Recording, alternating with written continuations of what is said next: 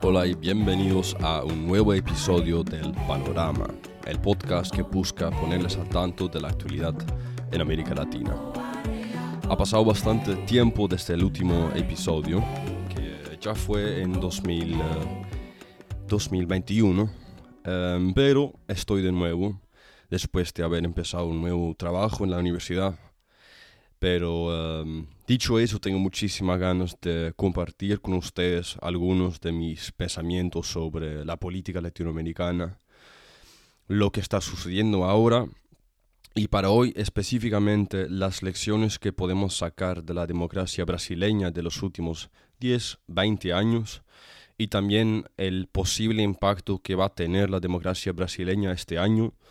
en un cambio de panorama en cuanto a una nueva izquierda en América Latina. Porque lo que hemos visto en los últimos años es que bastantes países han pasado de gobiernos de derechas hacia mm, una orientación política más em, de, izquierdas. Y eso podría tener un impacto, podría causar un, un efecto bastante impactante para muchísimos países de la región. Pero antes de llegar a ese punto, para este episodio lo que voy a hacer específicamente es sacar algunas lecciones de la democracia brasileña de los últimos 10 años, eh, más o menos. Porque entre los gobiernos de, Michel Temer, de Dilma Rousseff, los dos, eh, los dos gobiernos de Lula y ahora el gobierno de Bolsonaro, podemos identificar bastantes fenómenos que hoy día eh, vemos en muchísimos países, no solo de América Latina, pero también en los Estados Unidos y en países europeos. Pero en realidad lo que más me ha sorprendido mientras hacía algunas investigaciones al respecto es que en Brasil muchos de estos fenómenos que hoy que, en este momento están dominando las noticias en muchísimos países del mundo. En Brasil estos fenómenos los hemos podido ver varios años antes, aunque no nos demos cuenta generalmente de, que esto haya sucedido. Y mm, la motivación para grabar este episodio es porque la semana pasada, con eh, una compañera de la universidad, pude grabar pude mm, organizar un evento para estudiantes universitarios acerca de la democracia brasileña y mm, fue un muy buen momento, un muy buen punto de partida para, para llegar, para, para poder sacar muchas de estas lecciones. Eh, vimos un documental, The Edge of Democracy,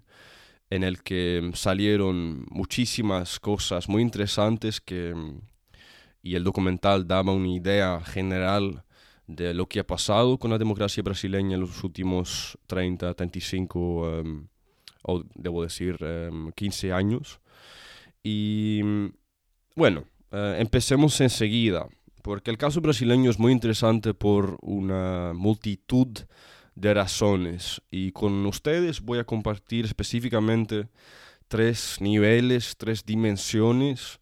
que mm, convierten en el caso brasileño en un caso endémico, típico, em, para, mm, no solo para América Latina, como decía, pero para todo el mundo. Y mm, primero que nada, la, en el nivel, en la dimensión de la democracia. Porque después de que Lula se fue del poder, hace ya algunos años, Em, un fenómeno que después se convirtió en algo típico para los Estados Unidos, para Perú hoy día, fue que después de la victoria electoral de Dilma Rousseff, los políticos de derechas en Brasil no reconocieron el resultado de las elecciones. Entonces, después de que Dilma Rousseff llegó al poder, eh, pudimos ver una clara organización para deslegitimizar el resultado de las elecciones por parte de, de Moro, em, la juez suprema, eh, o el juez supremo, debo decir, de, de, Brasil en ese momento, pero también por parte de Michel Temer, eh, el vicepresidente bajo Dilma Rousseff en Brasil, que luego también se convirtió en presidente. Y fue uno de los primeros momentos que en la política mundial vimos un gobierno supuestamente democrático que no reconoció, que no legitimizó el resultado de las elecciones. Es interesante pensar por qué fue así. Fue simplemente por el hecho que Dilma Rousseff eh, fuese una mujer, porque sabemos que en Brasil la interseccionalidad es un asunto bastante importante y que la política tradicionalmente ha sido un espacio para los hombres blancos y viejos. Em, pero esto ya sucedió en 2013, 2014. Y mm, si hoy hablamos de este fenómeno de no reconocer los resultados de las elecciones, Pensamos más bien en países como Estados Unidos y Donald Trump em, con las últimas elecciones en las que ganó Joe Biden. Y todos conocemos las manifestaciones, las movilizaciones de gente que salió, que, que, fue para el Capitolio para reclamar em, la deslegitimización de, de la victoria de Joe Biden. Pero en realidad esto ya sucedió en Brasil en 2014. Y este, este momento, este punto de inflexión, también marcó un cambio de rumbo y un cambio del, del, del, eh, de las tendencias en América Latina. Porque el año pasado, cuando Pedro Castillo ganó las elecciones en Perú, después de una batalla feroz contra, contra Keiko Fujimori, ella igual no reconoció los resultados de las elecciones. Y se parece o parece ser un fenómeno que ahora vemos, vemos en muchísimos países. Parece que no reconocer o deslegitimizar la victoria de un oponente político se ha convertido en una herramienta más para poder para poder sacarle poder al otro partido político o para cuestionar la legitimidad del sistema democrático. Y esto seguramente no ha sido un fenómeno positivo en cuanto a la fortaleza de, los de las democracias bastante jóvenes en América Latina. Es algo que, que preocupa,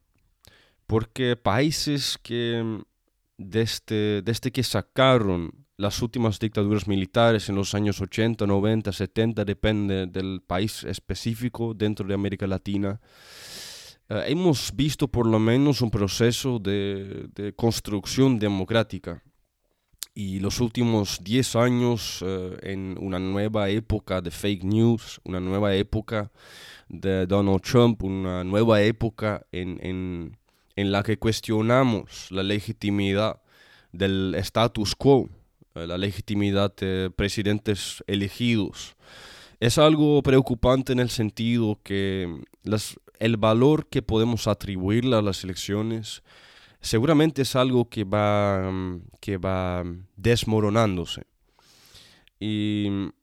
esperemos que, que, sea una tendencia que no continúe o eh, que sea una tendencia que,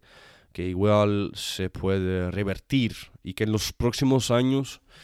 Em, que es algo muy positivo de las elecciones chilenas, por lo menos, que en los próximos años podemos em, revertir el proceso de la deslegitimización de la democracia y como hizo Sebastián Piñera después de perder las elecciones contra Gabriel Boric, por lo menos reconocer, estrecharle la mano al oponente que, que hizo las cosas más eficazmente y efectivamente ganó las elecciones, lo que fue exactamente lo que sucedió con Gabriel Boric. Y creo que en, eso yace justamente la fortaleza, la fuerza de una democracia saludable. No sé si ustedes, los oyentes, escucharon el episodio del año pasado sobre el caso especial de Uruguay como un caso de, de éxito dentro de una región que ha conocido bastante inestabilidad, pero una de las claves del éxito de Uruguay, como reconocimos, es justamente la, la capacidad de los perdedores electorales de reconocer, reconocer la victoria del oponente, estrecharle la mano, al otro candidato que, que resultó más, más eficaz, más exitoso. Es algo tan simple como eso que puede ayudarle a países como Brasil, países como Perú, países en los que la polarización marca el ritmo del tambor político, que ojalá lleguemos a un punto de, sanación nacional. Pero lamentablemente el proceso, el fenómeno, la tendencia que podemos discernir en este momento va en contra de, de una tendencia de esa índole. Y habiendo hablado o dicho, dicho esto, la primera elección sobre la democracia brasileña, entonces no aceptar los resultados de las elecciones y como eso ha, ha encarnado, englobado bastante procesos que sucedieron en otros países después de que hubiera pasado en, en Brasil. También es importante hablar un segundo de la interseccionalidad, porque con la primera mujer como presidente en Brasil después de la elección de Dilma Rousseff, eso también levantó una serie de cuestiones que nos hacen pensar uh, específicamente en el papel de la mujer en América Latina. Porque aunque sea una región en la que hemos visto bastantes presidentas, como um, Cristina Kirchner en Argentina, como Michelle Bachelet en Chile, uh, como Xiomara Castro ahora en Honduras y como Dilma Rousseff en Brasil, tenemos que preguntarnos cómo es que la mujer puede llegar al poder en América Latina y muchas veces solo es posible si los papeles tradicionalmente desempeñados por las mujeres son reemplazados por minorías, por ejemplo, eh, eh, o si las mujeres son apoyadas por parte de, hombres fuertes que respaldan sus intenciones electorales, como fue el caso con Cristina Kirchner. Um, es, nos podemos hacer la pregunta de que si Cristina Kirchner pudiese haber llegado a la presidencia si no hubiese sido justo la mujer de, de Néstor Kirchner, ¿no? Y en muchos casos solo son las mujeres privilegiadas que pueden pagar niñeras, que tienen indígenas trabajando en la casa, que pueden reemplazar, como decía, los papeles que normalmente desempeñarían las mujeres. Que, que mm, las mujeres pueden suplevarse de la subordinación masculina y pueden llegar a la presidencia como hemos visto en, uh, muchos de los países latinoamericanos. Y en el caso específico de Dilma Rousseff, podemos hacernos la pregunta de que si Dilma Rousseff pudiese haber llegado a la presidencia sin haber sido o sin haber recibido el apoyo de Lula, un hombre fuerte, un hombre carismático. Y en ese sentido la interseccionalidad de ser mujer, de, mm, de, pertenecer a un grupo minoritario en América Latina, es algo que todavía tiene un impacto, juega un papel decisivo a la hora de poder obtener poder y poder eh, también liberarse de un cierto nivel de subordinación societal. Interseccionalidad hoy día eh, juega todavía un papel importante en este sentido. ¿Cuántos presidentes hay en América Latina que forman parte de una comunidad indígena? ¿Cuántos presidentes hay que son mujeres eh, y mujeres independientes? ¿Cuántos países latinoamericanos tienen presidentes que no llegaron de familias con muchísima plata, no venían de familias que desde hace siglos forman parte de una élite nacional de terratenientes? Como fue el caso de Sebastián Piñera en, Chile, uno de los hombres más ricos de, de, todo el mundo, no solo de América Latina, que sin embargo era presidente en un país, uno de los países más desiguales del mundo. Son preguntas que, que son difíciles, duelen, porque a pesar de que mmm, estemos moviéndonos hacia un mundo más igual inclusivo es un proceso que va, que progresa solo paulatinamente. Y es algo que seguramente pudimos aprender del caso brasileño, por lo menos un ambiente que, que lo hizo salir a la superficie, que ejemplificó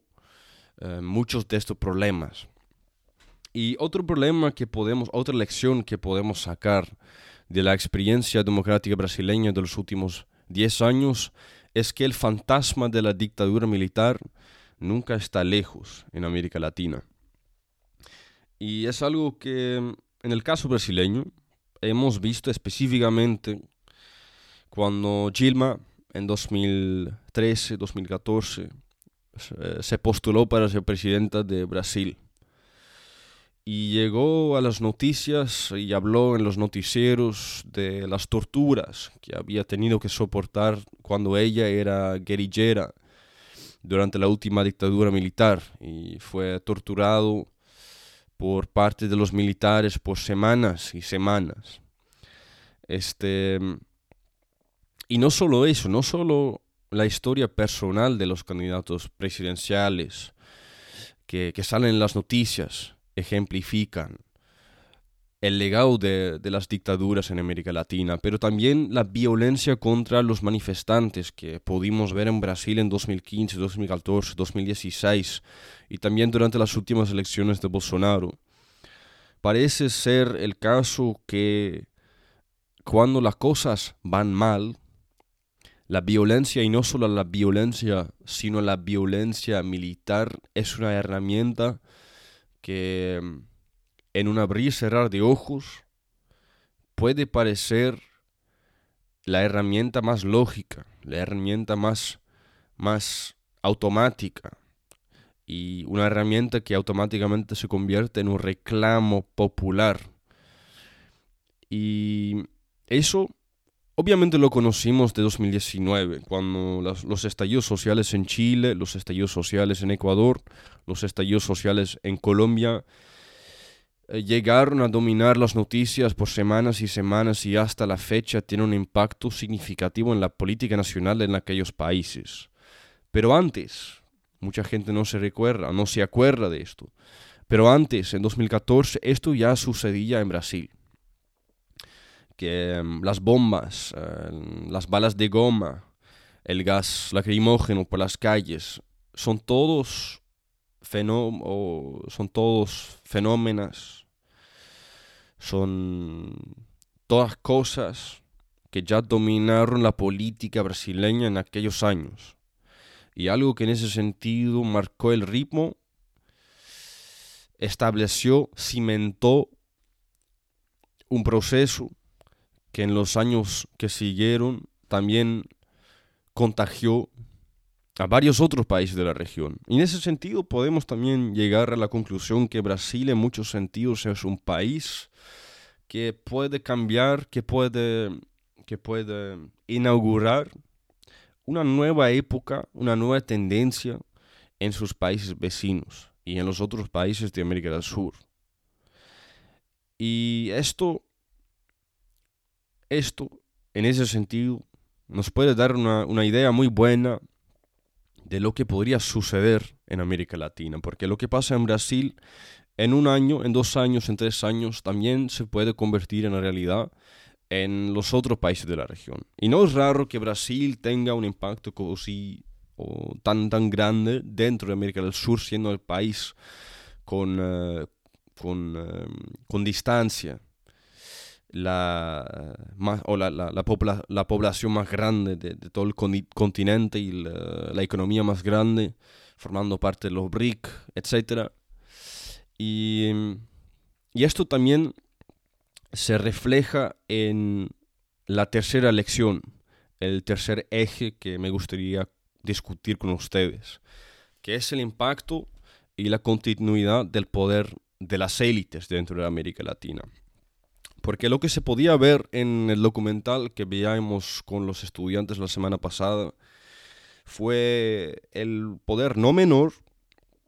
de las élites, de las grandes empresas, de los oligarcas, de los hombres de negocios. Y el impacto endémico continuo de estas élites fue ejemplificado por una citación, una historia bastante poderosa desde mi punto de vista. Y la historia va así. Hay presidentes que cambian y presidentes que se topan con hombres de negocios. Y el presidente le, pregunta al hombre de negocios, pero no te he visto antes, solo saliste al escenario ahora. Y el hombre de negocios le responde al político, nosotros hemos estado siempre, son ustedes que cambian.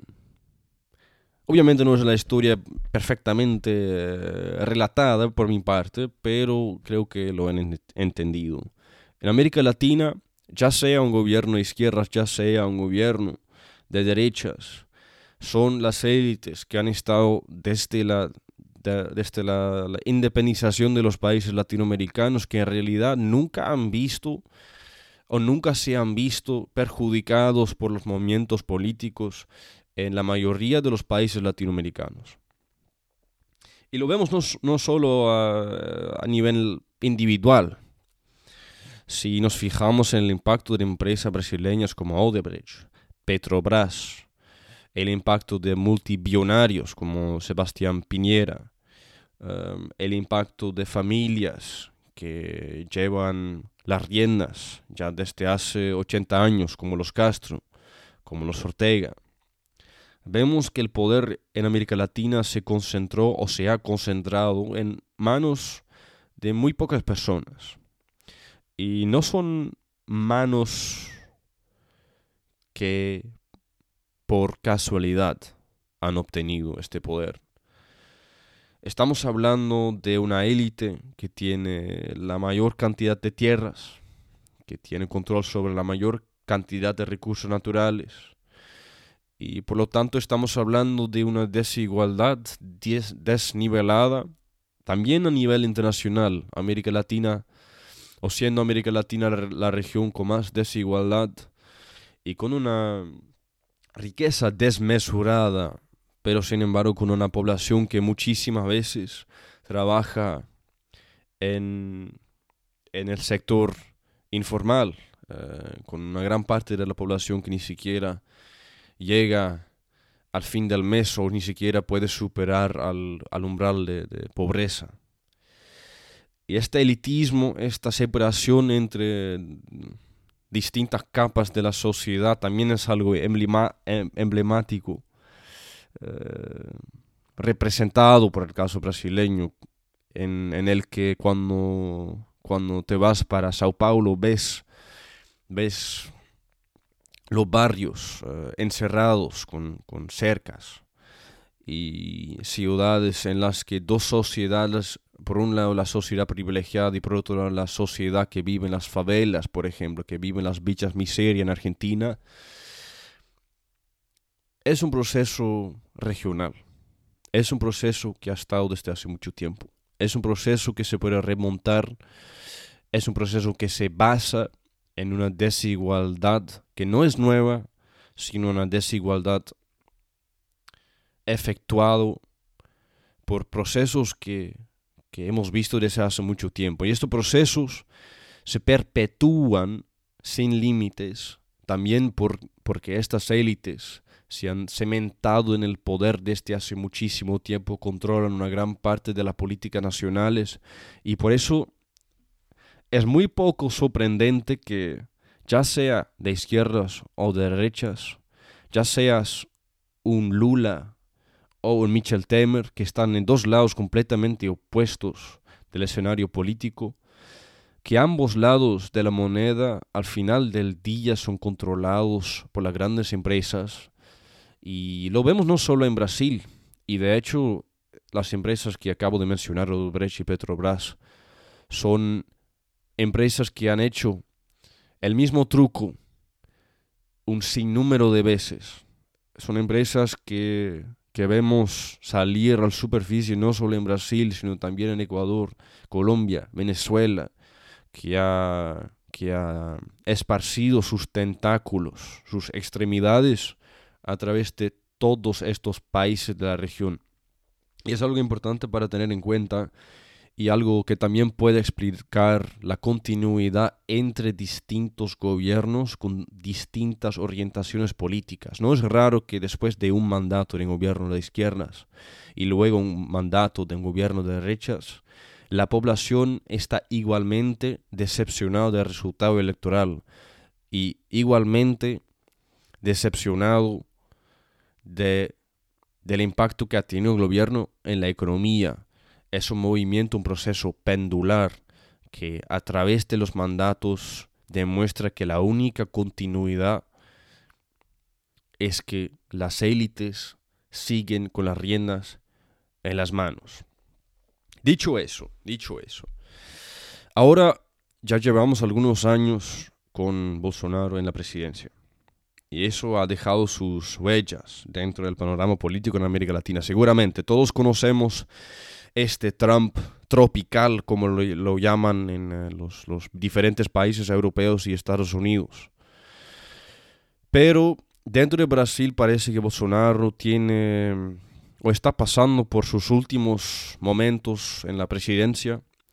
ya que nos estamos moviendo, estamos acercándonos a las próximas elecciones brasileñas en octubre de este año, el 2 de octubre para ser exactos. Y la pregunta que yo me hacía hace un par de semanas era la siguiente. ¿Podría Brasil, como el caso endémico que acabo de describir en los últimos 10 años, en el sentido de que Brasil en muchos casos es un precursor para lo que va, a suceder en América Latina, o por otro lado puede ser un país que determina, que sella un proceso que ya está en desarrollo, es muy interesante ver cómo las elecciones brasileñas de este año podrían impactar más generalmente toda la región, América del Sur y quizás también América Latina. Porque en el año pasado, un año también de elecciones en Chile, por ejemplo, en Perú, en Ecuador, hemos visto que el panorama político ha cambiado completamente. Y los gobiernos de derechas que instalaron alrededor de 2013 mayoritariamente han perdido las elecciones. Y en este momento en América del Sur vemos un panorama mayoritariamente, en su mayoría, dominado por gobiernos de izquierdas. Gabriel Boric, el joven líder de las marchas del estallido social en Chile de 2019, llegó a la presidencia ganándole a Antonio Cast, el candidato de derechas. En Perú, el, el, marxista Pedro Castillo llegó a la presidencia, luego de ganarle a Keiko Fujimori, la candidata ligada a su padre, Alberto Fujimori, dictador durante los años 90. Y ahora mismo vemos que en camino a las elecciones en Colombia del 29 de mayo de 2022, tenemos otro candidato, Gustavo Petro, también de izquierdas, que está al punto de, obtener el poder en la presidencia en, en aquel país. Y si damos por sentado que tenemos dictaduras socialistas de izquierdas que ya se perpetuaron en el poder, como Daniel Ortega en Nicaragua, como Díaz Canel en Cuba y Nicolás Maduro en Venezuela, estamos frente a un posible cambio de rumbo en América Latina. Porque si Brasil este año gana las elecciones y si Colombia este año gana las elecciones, y con gana las elecciones quiero decir el candidato de izquierdas,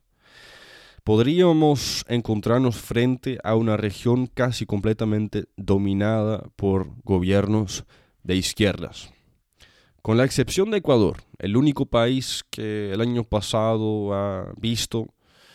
un candidato de derechas ganar las elecciones. Y estamos hablando en ese caso de Guillermo Lazo. Pero ¿qué podría significar? el regreso de Lula en Brasil, que ahora está liderando en las encuestas y que muy probablemente le va a ganar a Bolsonaro después de haber salido de la cárcel el año pasado. ¿Qué va a significar el regreso de Lula? Si a eso le sumamos la victoria de Gustavo Petro, ex chavista, en Colombia, eso podría tener impactos consecuencias significantes en el nivel, por ejemplo, de la integración regional. Porque si, si podemos, o si nos fijamos en los últimos 30 años, cada vez cuando surgió una nueva ola idealística o de, nuevas ideologías, siempre hemos visto también un auge de nuevos proyectos de integración. Lo hemos visto en los años 2000 con ALBA, una alianza entre, entre Bolivia, entre Venezuela, entre Cuba, una alianza entre países con la misma orientación ideológica. Y lo hemos visto luego con organizaciones más de derechas, con ALCA, con el grupo de Puebla. Y en ese sentido sería interesante si la unificación regional de América del Sur como un conjunto con casi exclusivamente países de izquierdas, ¿en qué sentido, cómo eso se podría traducir en nuevas, nuevas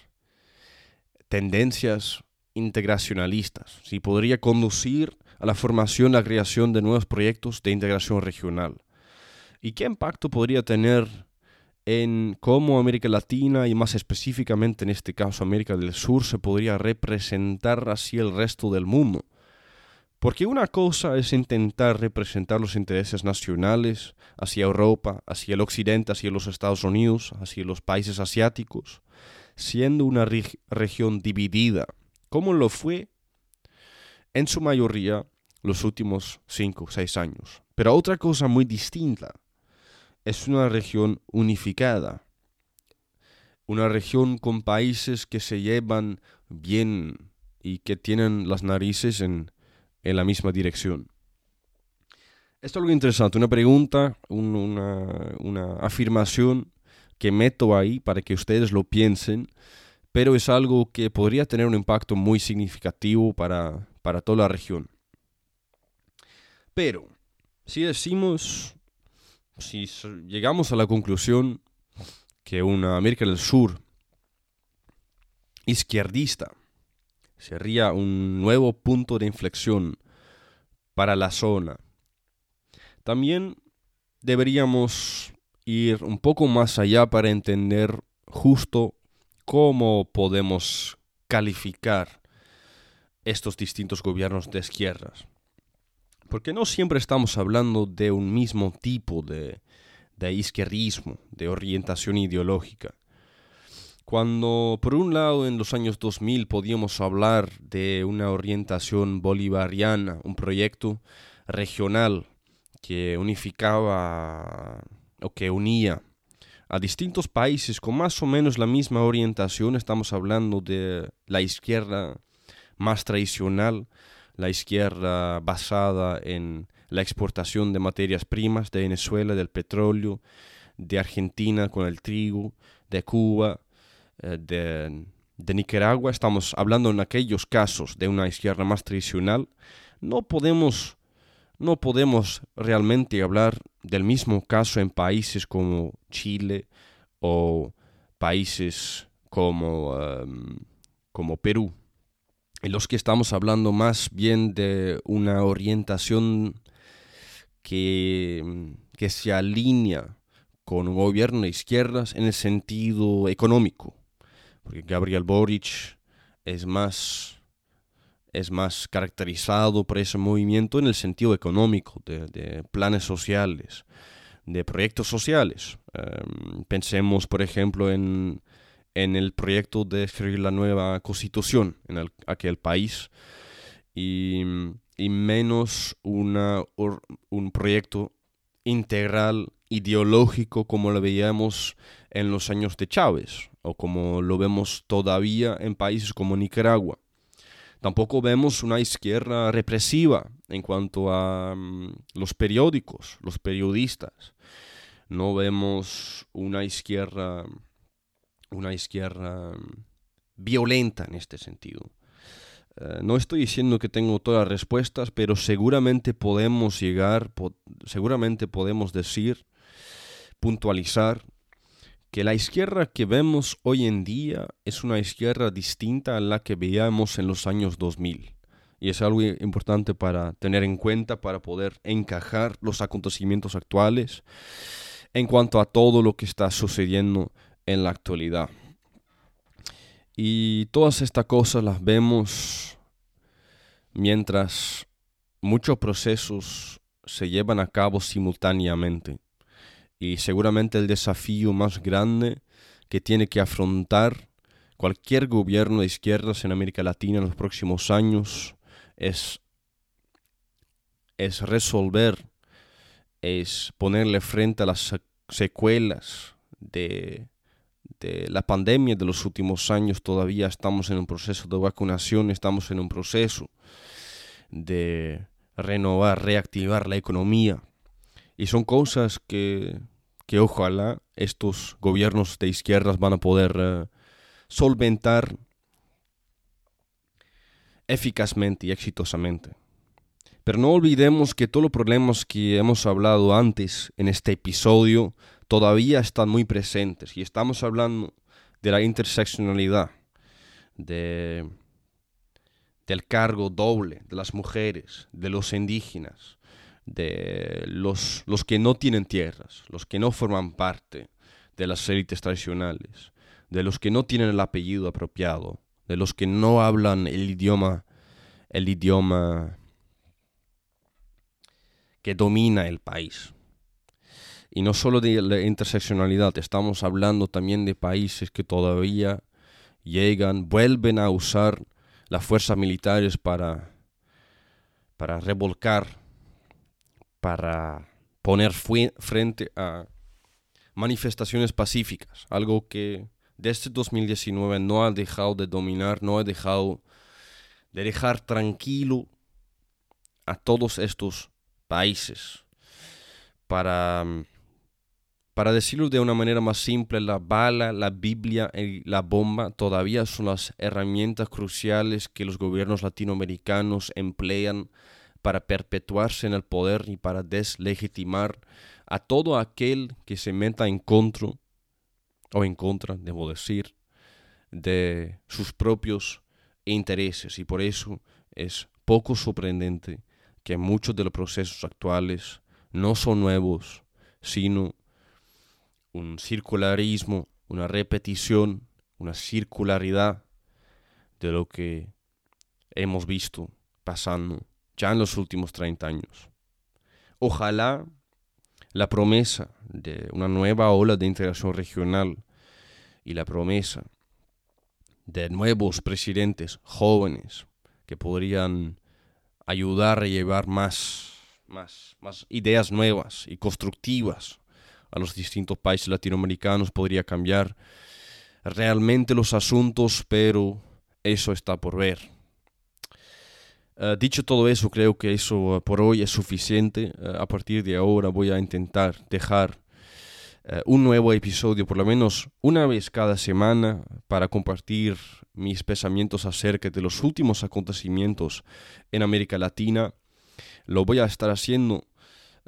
a partir de esta semana. como decía, tenemos algunos movimientos, algunos procesos muy interesantes que van a determinar cómo, cómo será la política en América Latina en los próximos años, pero los mantengo actualizados y